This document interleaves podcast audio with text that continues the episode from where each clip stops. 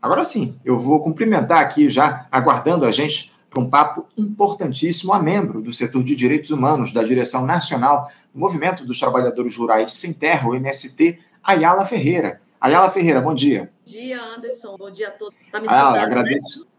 É isso, agradeço, agradeço demais a tua participação também por você ter aguardado para a gente fazer esse papo sobre essa questão que a gente tem tratado aí ao longo dos últimos tempos aqui no nosso programa, porque alguns meses atrás, o Ayala, a oposição ao governo do presidente Lula, a turma da extrema-direita em especial, partiu em uma ofensiva a fim aí de tentar arrumar uma maneira de colocar o PT aí contra a parede, provocar algum tipo de constrangimento ao governo e um dos primeiros alvos foi justamente o MST. Arrumou-se aí uma comissão parlamentar de inquérito para investigar as ocupações promovidas pelo movimento dos trabalhadores sem terra, tendo na relatoria o deputado e ex-ministro do Meio Ambiente que passava a boiada lá, o tal do Ricardo Salles. Só que o tempo foi passando, o Ayala, e o que parecia que poderia provocar, trazer problemas para o governo, acabou perdendo força. Manobras aí foram realizadas para tentar se ganhar tempo, e o próprio Ricardo Salles foi sendo desmoralizado nessa CPI. E ontem tivemos oficialmente o último dia da Comissão Parlamentar de Inquérito. Um retrato do que foi essa comissão, Oyala, é que a sessão de encerramento da CPI foi cancelada e o relatório final sequer foi votado. Os deputados aguardam agora a autorização da prorrogação dos trabalhos até o dia de amanhã, pelo menos por parte do presidente da Câmara, o Arthur Lira, algo que, que deve acontecer para que, pelo menos, o texto final seja discutido.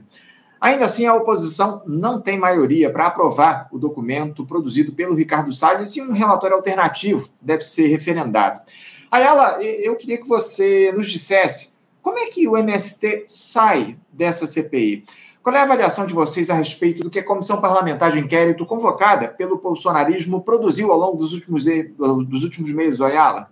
Anderson, você de forma telegráfica trouxe uma boa síntese do que nós enfrentamos desde o dia 17 de maio desse ano, data que marca a abertura dessa CPI é, do MST, como ficou apelidada, né, que buscou é, é, responder, através de uma comissão é, parlamentar de inquérito, três perguntas que, num bom debate, né, que é um, uma prática muito do nosso campo, né, nós poderíamos responder, né, qual é a finalidade do MST, né, como andam os territórios, assentamentos vinculados ao movimento sem terra, a luta pela reforma agrária e quem quem financia né, as atividades organizativas e de mobilização dos movimentos. Não precisaria ter uma CPI, né, um gasto público excessivo de, de esforços e recursos públicos para a gente fazer um bom debate e dizer da importância da reforma agrária, do papel que o MST exerce é, na luta pela democracia, pela efetivação das políticas públicas, né, do acesso dos trabalhadores do campo, no campo, do campo a essas políticas públicas, enfim. Então, assim, de todas as maneiras, nós estamos há meses enfrentando isso, que foi uma verdadeira ofensiva, como você mencionou, não só contra o movimento sem terra, é, mas também contra a perspectiva de retomada né, das políticas públicas, de garantias de acesso né, do povo brasileiro, dos camponeses e das camponesas é, frente a essa, o, novo, o novo momento né, do governo Lula, e querendo ou não, foi uma ofensiva contra a sociedade brasileira, um, considerando que quando todo mundo precisa se alimentar, e a gente sabe que o que alcance e chega na mesa do, do povo brasileiro é produto da reforma agrária, é produto da agricultura familiar, né? Então, ter uma CPI que questiona o movimento também é fragilizar isso que nós precisaríamos ampliar, que é garantir um acesso de alimento diverso e saudável para o povo brasileiro. De todas as maneiras, o que, que a gente tem enfrentado aí, né? É, como você mencionou, no dia de ontem é, foi o prazo final da prorrogação da semana que já, já tinha ocorrido há dias atrás, é, é, é, que o, o, presidente da casa cedeu né, por essa prorrogação, que não foi aproveitada, né? Tiveram 10 dias para apresentar o relatório, colocar em votação e encerrar no dia de ontem a CPI. Coincidentemente, depois da prorrogação, Salles e Zuco não convocou outras sessões, só fizeram na quinta-feira para apresentar o relatório e disseram que hoje, no dia de ontem, ia ter a votação. O problema é quando você pede vistas de um relatório como esse, é, teria que ter duas sessões, né, para ela entrar em votação, e o que não ocorreu. Então, o, a manobra, a tentativa de manobra do, do, do Salles e do Zucca deu errado, né? Deu errado que eles acabaram não tendo é, o tempo hábil de colocar em votação. E, na nossa opinião, é, eles fizeram isso propositalmente porque eles sabiam que não reuniam votação suficiente para, é, é, para garantir né, um, um, voto favorável, né, uma aprovação desse relatório. Que aí, sim, eu gostaria, se tu me permitisse, fazer dois comentários né, do que nós é, percebemos quando nós tivemos acesso ao relatório. Primeiro, confronta, Anderson, aquilo que nós confirma, aquilo que nós sempre afirmávamos, de que é, é essa CPI já tinha um relatório pronto desde o momento em que ela foi colocada, né? Então, assim, é, foi nítido, concreto isso do, da, dessa nossa denúncia que nós é, é, colocamos, né? Relatório extremamente frágil, né? Não permitiu, né, é, incluir a opinião contraditória que poderia, inclusive, confrontar as informações que o Ricardo Salles colocou, né, é, nesse, nesse relatório é, com informações extremamente defasadas, dados de 18 anos atrás, ele teve a capacidade de resgatar e colocar, desconsiderando todo esse acúmulo e as transformações que ocorreram nos últimos anos aí da, da reforma agrária. Em síntese, o relatório, para que todos e todos possam saber, quase 200 páginas de relatório que, eles, que, que, que ele apresentou de forma muito, né, é, é muito ruim, né? essa, esse esforço de tentar criminalizar o movimento sem terra, né, é, é, propondo indiciamento de várias lideranças, coordenadores é, do nosso movimento que atua na organização dos trabalhadores e das trabalhadoras em alguns estados, como na Bahia, né, como é, é, em Alagoas, como, como ele sugeriu, né, paralisar a reforma agrária com ataques a políticas públicas, e aos próprios servidores né, de órgãos como o INCRA, responsável pela implementação da reforma agrária. E, por fim, eles utilizaram o relatório, a gente percebe isso, vários momentos em que eles chantageiam né, é, é, é, o próprio governo, tentando né, impor uma agenda de desenvolvimento do campo e que não cabe mais à reforma agrária, como ele mencionou, né? Estão tentando, assim, se apropriar é, é, do governo para dizer que que, que não cabe mais a reforma agrária. Então, são vários momentos eles colocam isso como afirmativa. E aí eles são bem categóricos em dizer a propriedade privada é um bem inviolável, né? deve ser protegido a, a duras maneiras. Né? Então, ele é, é, revela isso de que a natureza dessa CPI né, e dos ruralistas. Né? Ayala, é, eu acho que a imagem que mais ficou marcada dessa CPI do MST foi a, a, aquela ocasião em que o, o, líder do MST acabou é, destruindo ali, para falar em, em, termos simples, aí, o Ricardo Salles, né? A gente observou lá o João Pedro Stedley fazendo uma, uma atuação exemplar em relação. No, no dia em que ele esteve lá para depor na CPI, ele falou a respeito da, da reforma agrária. O, o, o Ricardo Salles perguntou a respeito da reforma agrária, por que, que a China não teve uma reforma agrária? Porque ela já, já fez a reforma agrária lá nos anos 40, enfim, nos anos 50, eu nem lembro qual é a data, 1947, se eu não me engano, não é? O, 49. 49, exatamente, exatamente. Foi a resposta que o João Pedro Stede, eu acho que foi a imagem que ficou aí dessa CPI do MST, que foi uma verdadeira, um verdadeiro, uma verdadeira tragédia, essa tentativa de se criminalizar o movimento dos trabalhadores sem terra aqui no nosso país. Agora, uh, o que é que a CPI do MST evidenciou para a nossa sociedade, Ayala? Qual é a imagem que os brasileiros ficam aí do movimento dos trabalhadores sem terra a partir do que a gente viu lá na comissão da Câmara? Olha, o que, que a gente percebeu é, logo no início, quando a gente olhou a correlação de forças naquela na, na CPI, que era extremamente desfavorável para a gente, né?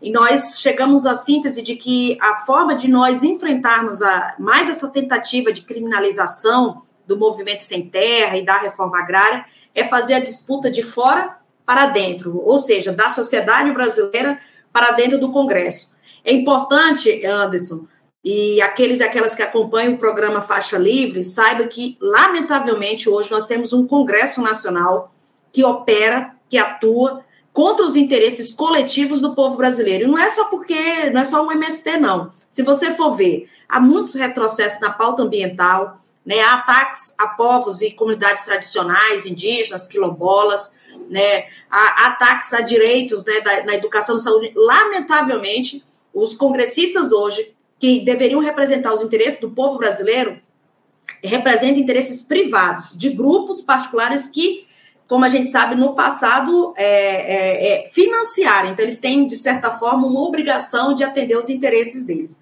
Então, é importante que as pessoas saibam disso e, e que acompanhem mais diretamente é, é, esse Congresso, porque é eles que estão querendo determinar é, e impor um conjunto de retrocessos que nós, assim, é, é, ficamos abismados, né? Inclusive de disputa de poderes. Imagina, nós vencemos o debate do marco temporal lá no, no, no Poder Judiciário brasileiro, depois de longos anos, o que, que eles colocam em seguida? Um PL para rever a decisão favorável para os povos indígenas lá no, no, no, no Supremo. Né? O, o, governo anuncia o plano safra e uma perspectiva de reforma agrária, e eles vão lá e dizer: olha, não é bem isso. Então, assim, eles operam, tentam assumir um papel de, legis, de, de, de executivo em vez de cuidar, né, de legislar em nome do nosso país. Então, eu acho que é importante as pessoas compreender o risco à democracia, o risco à pauta popular, né, o risco aos direitos né, que, do, dos sujeitos, né, dos trabalhadores e trabalhadoras que hoje nós temos enfrentado ali. Então, a disputa na sociedade é fundamental e nós fizemos isso. E penso que é, essa foi a nossa, é, é, a nossa melhor decisão política nesse último período para enfrentar essa CPI. E o, e o que a gente reconhece é que o movimento sem terra ele saiu grande. Grande por duas razões. Primeiro, porque a tentativa de narrativa que os ruralistas, encabeçado pelo Ricardo Salles e pelo Zuco, que era o que coordenavam é, essa CPI, essa tentativa deles de nos criminalizar não emplacou a narrativa deles. E é por isso que o relatório foi derrotado antes mesmo é, é de ser anunciado, né? Então, é, esse foi um, um elemento assim para nós que foi, foi, foi muito importante. A sociedade sei, esse não é o MST que a gente conhece. Esse MST que vocês tentam dizer que é uma facção criminosa, né? Essa narrativa que o Salles usou muito, né? Facção, muito parecida com organizações é, do narcotráfico. Ele teve a, a ousadia né, de associar trabalhadores e trabalhadoras do campo a outras expressões né, é, do banditismo é, é, é, é, brasileiro, né? Então, de facção, de organização terrorista, enfim, eles usaram vários termos de bandidos, né, de vagabundos, de não sei o que, é o termo que de invasores, são os termos que eles usaram muito na narrativa. Então a sociedade diz, não é assim não. Foi esse MST que foi solidário no, no contexto da pandemia, né, doando alimentos, fazendo, produzindo marmitas. Esse MST, por exemplo, que está lá no Rio Grande do Sul, quando ainda o governo estava tentando né, atuar, montou uma cozinha produzindo marmitas diárias para famílias que perderam tudo, né, com, com, com as chuvas e as resultado dessas mudanças climáticas que pouco ou nada ninguém quer debater, né, mas que é resultado desse modelo de sociedade em que a natureza é mercantilizada, né? Então, assim, é esse MST que as pessoas estão conhecendo e que apareceu é, é, é com muita força é, é nessa CPI, no sentido de derrotar essa tentativa de, de associar o movimento a uma coisa que ele não representa, né? Então, nós consideramos isso. E foi muito importante, aí eu encerro, Anderson, dizendo isso, né? O, o grau, né, a, a, dimensão do apoio, da solidariedade que a sociedade foi expressando né, no, é, no nosso movimento. Né?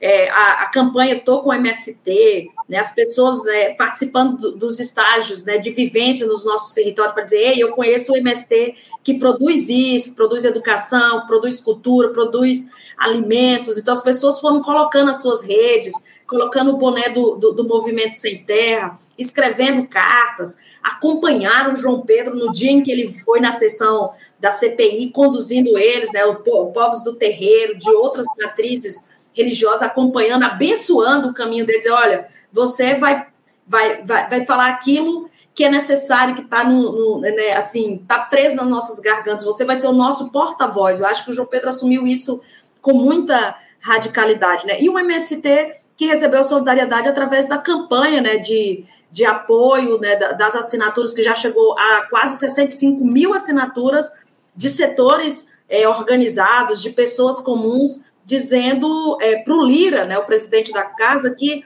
é contra a criminalização do movimento sem terra e que queremos nos próximos dias entregar de forma simbólica é, o resultado dessa campanha que amigos é, do movimento sem terra é, organizaram é, para vir em defesa do movimento, né? Então, saímos, poderíamos dizer, saímos é, é, grandes por esse reconhecimento desses setores, né?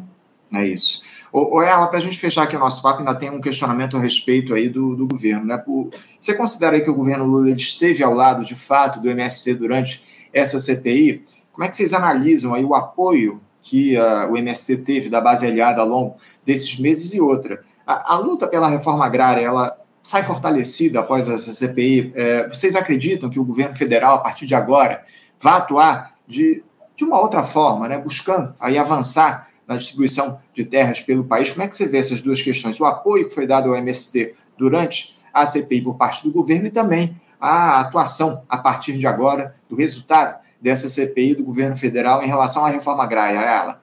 Olha, eu acho que é importante as pessoas entenderem, a gente sempre nutre grandes expectativas em relação não só ao governo Lula, mas a todos os governos que assumem nessa dimensão do caráter popular, de implementação de direitos, de retomada com força de um Estado forte que deve estar a serviço do povo brasileiro, né? Então, assim, nós temos, mantemos ainda essa expectativa, é isso que nos moveu, assim como outros tantos setores né, populares do nosso país, a participar ativamente das eleições para derrotar o governo Bolsonaro.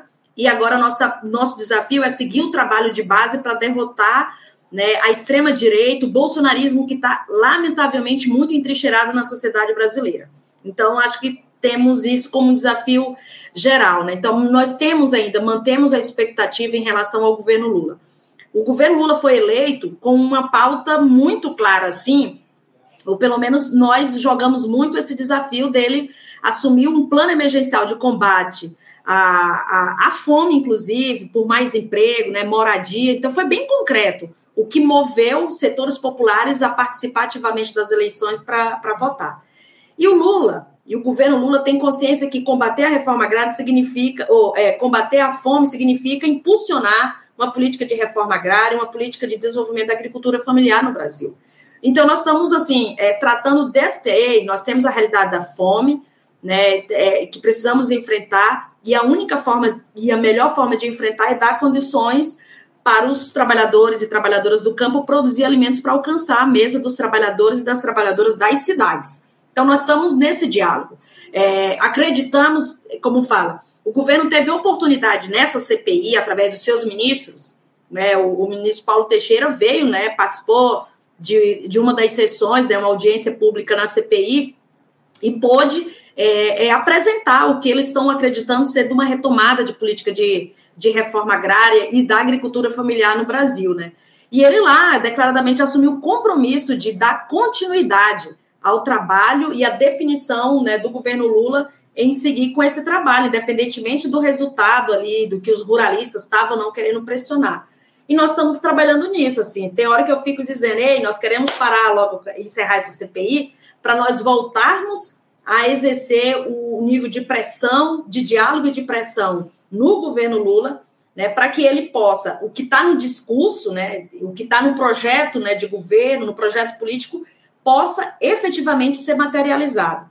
E uma coisa antes que nós aprendemos é, ao longo da nossa existência, é, nós devemos sim ser a a base é apoiar o governo é, que nós ajudamos a eleger, mas nós não podemos abrir mão do que nós chamamos da nossa autonomia, né, e a nossa capacidade de mobilização para obter as conquistas reais para o povo brasileiro. Então, eu, eu não sei o que está na cabeça do governo Lula, mas o que eu posso afirmar que está na linha política do movimento sem terra é de que nós vamos seguir defendendo o governo, dialogando com ele, porque forças conservadoras não servem e, e, falta de democracia não, não faz com que nós avancemos o nosso projeto político de sociedade, mas manter a nossa autonomia e a nossa capacidade de organização para é, é, obter as conquistas reais para o nosso povo.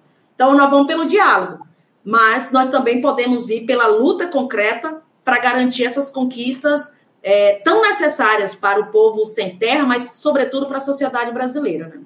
É, e, foi justamente por isso que eu te fiz esse questionamento a respeito da atuação do governo Lula, porque recentemente, alguns meses atrás, o João Pedro Stedley disse em entrevista que o governo Lula estaria é, meio medroso e lento na sua atuação em relação é, não só ao MST, mas também é, não só em relação à reforma agrária, mas também em outros temas. É, mudou um pouco essa percepção de vocês em relação ao governo ou permanece essa ideia de lentidão é, da gestão Lula, o Ayala? Olha, a leitura que o João Pedro compartilhou não é a leitura só dele. A coisa do, do movimento nós somos muito sujeito coletivo, né? De reflexão e de ação. Então, ele é o porta-voz de reflexões que vem né, da, do, de um movimento de caráter nacional que está territorializado em quase todos os estados é, brasileiros, né? Então, a gente acaba expressando o que nós é, refletimos. Então, é, é, é, como fala, incomodou muitos é, companheiros e companheiras que estão na institucionalidade do governo, vocês não poderiam ter feito isso, etc e tal.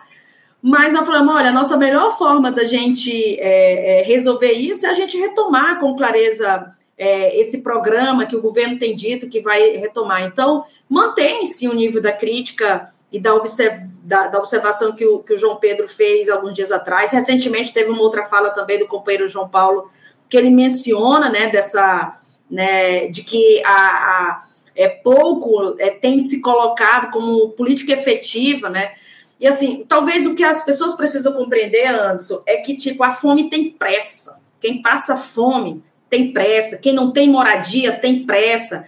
Né? Quem está desempregado tem pressa. Né? Então, assim, quem vive em segurança, é, como nós estamos vivendo na sociedade brasileira, tem pressa. Então, o que a gente fala às vezes naquela, no afã de querer resolver, é porque que há uma urgência é, no povo brasileiro, na sociedade brasileira, que nós precisamos de, de ter uma certa celeridade para quem está nas esferas de poder. Nós compreendemos que o governo Lula tem muitas amarras composição de uma frente ampla, um Congresso é, é, formado por um centrão que cumpre interesses particulares, enfim, nós, é, um, um, Estado que ele pegou sucateados, é, é, com vários é, ministérios desfeitos, então reconstruir isso não é fácil. Só que, a, como eu falo, a urgência também não é fácil de ser, de pedir para as pessoas, Ei, você que está passando fome, aguarde um pouquinho para a gente arrumar a casa. Não tem. É, nós temos um ditado que diz assim, nós temos que mudar é, o, o, o, pneu do carro, ele em movimento. Como vamos fazer? É uma boa pergunta, mas é um pouco nesse sentido aí. O governo tem que melhorar a casa, consertar o que precisa ser consertado, mas apresentando soluções imediatas para essa agenda de urgências como estão colocadas aqui para nós, né? E ele foi eleito por isso, é isso que o governo precisa compreender. A grande maioria do povo brasileiro que elegeu o governo Lula foi nessa perspectiva de ser incluído de uma vez por todas né, nos programas, né, ser incluído na, na intencionalidade do Estado brasileiro. É, na perspectiva de mudanças efetivas da realidade social do nosso país. Essa é a grande questão. Ayala, é, a gente vai continuar de olho aí ao longo dos próximos dias em relação a essa possível votação do relatório final da CPI do MST, que talvez se dê no dia de amanhã. Enfim, vamos continuar de olho, atentos, e certamente o diálogo com vocês aqui no Faixa Livre do MST vai continuar ativo. Agradeço demais pela tua participação, muito obrigado por vocês dialogarem aqui com a gente. Parabéns aí pela luta do MST ao longo dos últimos tempos. Muito obrigado, Ayala. Eu te desejo aí um ótimo dia de trabalho e deixo meu abraço.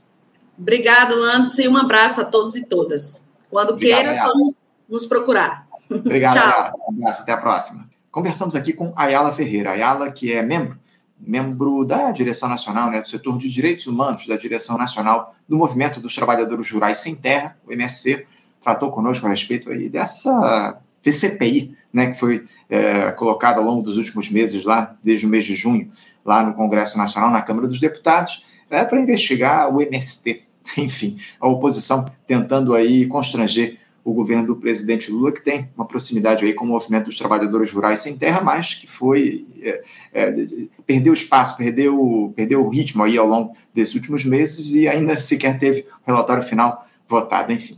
Gente, vamos encerrando aqui a edição de hoje do Faixa Livre. Lembrando, ó, quero fazer um lembrete importante. Excepcionalmente, amanhã, quinta-feira, dia 28 de setembro, o Faixa Livre vai ao ar num horário alternativo. Amanhã, a partir da uma da tarde, o Faixa Livre vai entrar no ar. Então, vocês que costumam acessar aqui a nossa transmissão às oito, eh, não estranhem aí se a gente não estiver ao vivo, porque realmente não estaremos de fato. O Faixa Livre entra ao ar ao vivo amanhã, a partir das 13 horas, uma da tarde. Então, Amanhã estaremos aqui em mais uma edição do nosso programa a partir de uma da tarde para tratar dos temas principais aí do Brasil e do mundo. Enfim, mais uma edição especial para vocês. Amanhã, excepcionalmente, a uma da tarde.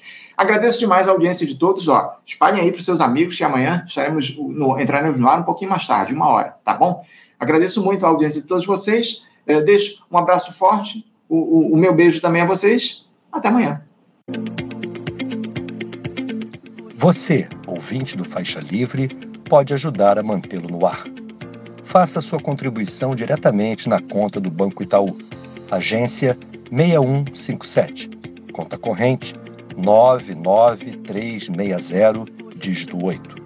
Esta conta encontra-se em nome do Sindicato dos Professores do Município do Rio de Janeiro e região, o Simpro Rio, uma das nossas entidades patrocinadoras, mas seus recursos são destinados exclusivamente para o financiamento do nosso programa. Você pode fazer sua doação de qualquer valor, utilizando também a nossa chave Pix, que é ouvinte@programafaixalivre.com.br. Sua contribuição é fundamental para a manutenção desta trincheira progressista no ar.